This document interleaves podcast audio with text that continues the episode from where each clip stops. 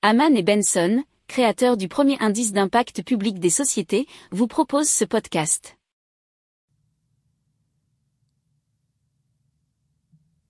Haman and Benson, a vision for your future. Le journal des stratèges. Boris Kalt.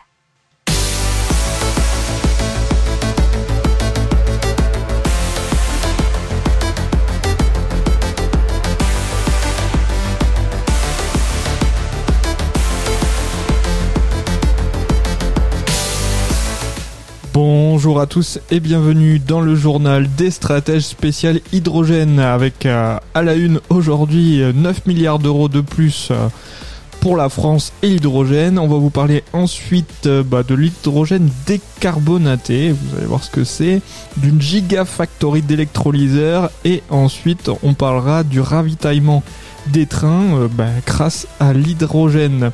Vous écoutez le journal des stratèges numéro 168 et ça commence tout de suite.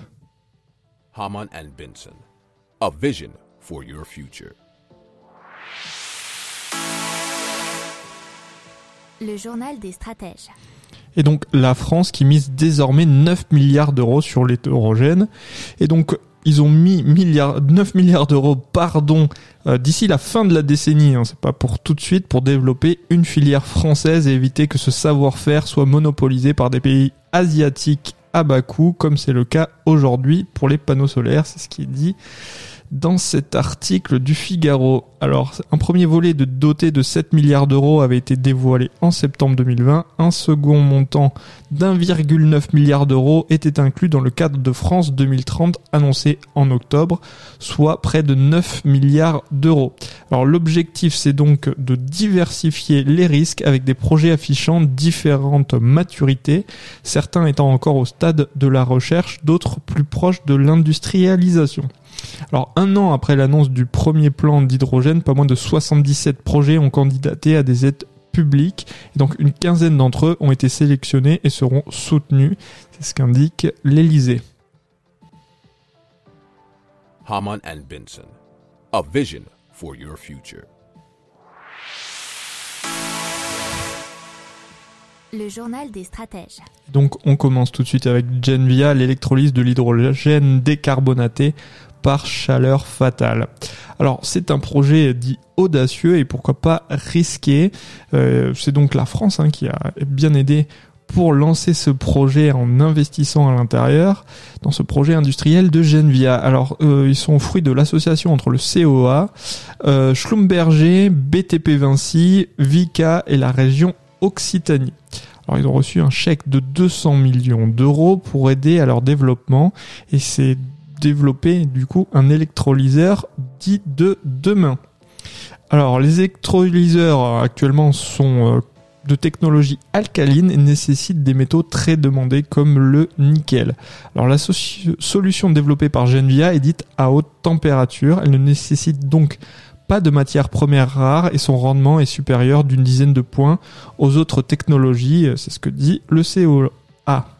Cette solution permet d'utiliser la chaleur dite fatale, c'est-à-dire non utilisée, produite en marge de processus industriels comme la cimenterie, d'où l'intérêt bah, de Vika pour le projet et bien sûr de BTP Vinci.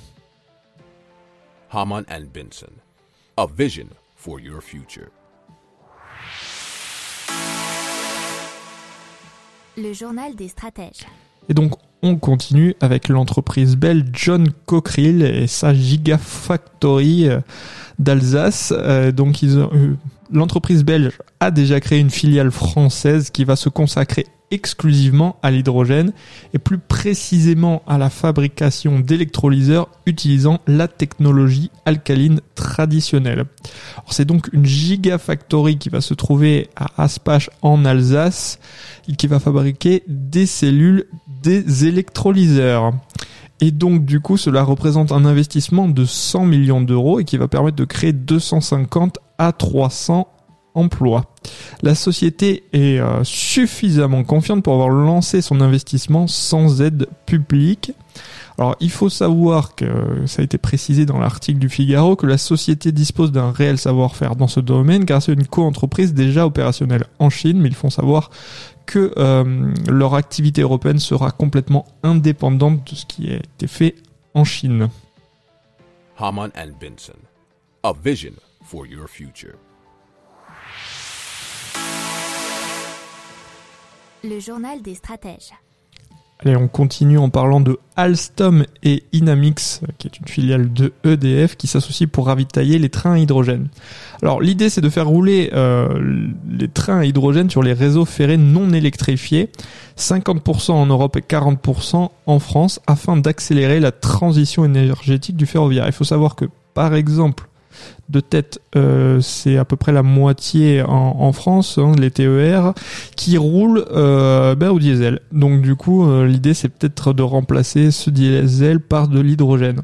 Alors beaucoup de problèmes techniques sont encore à résoudre pour une exploitation commerciale à grande échelle, notamment le stockage de l'hydrogène près des gares et le déploiement d'infrastructures permettant de ravitailler rapidement les trains.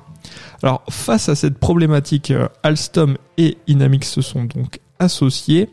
Euh, Inamix, on rappelle, une filiale d'EDF, ont signé un partenariat afin de définir un standard international de ravitaillement qui permettra de limiter l'immobilisation des trains à hydrogène lors de leur remplissage. Haman Benson. A vision for your future. Le journal des stratèges. Voilà, c'est tout pour aujourd'hui. Je vous souhaite une excellente journée. Je vous dis à demain pour plus d'infos. Ciao. Pour approfondir ces sujets, abonnez-vous à la newsletter de Haman et Benson et écoutez nos autres podcasts que vous retrouverez dans les notes de l'émission ou sur notre site internet.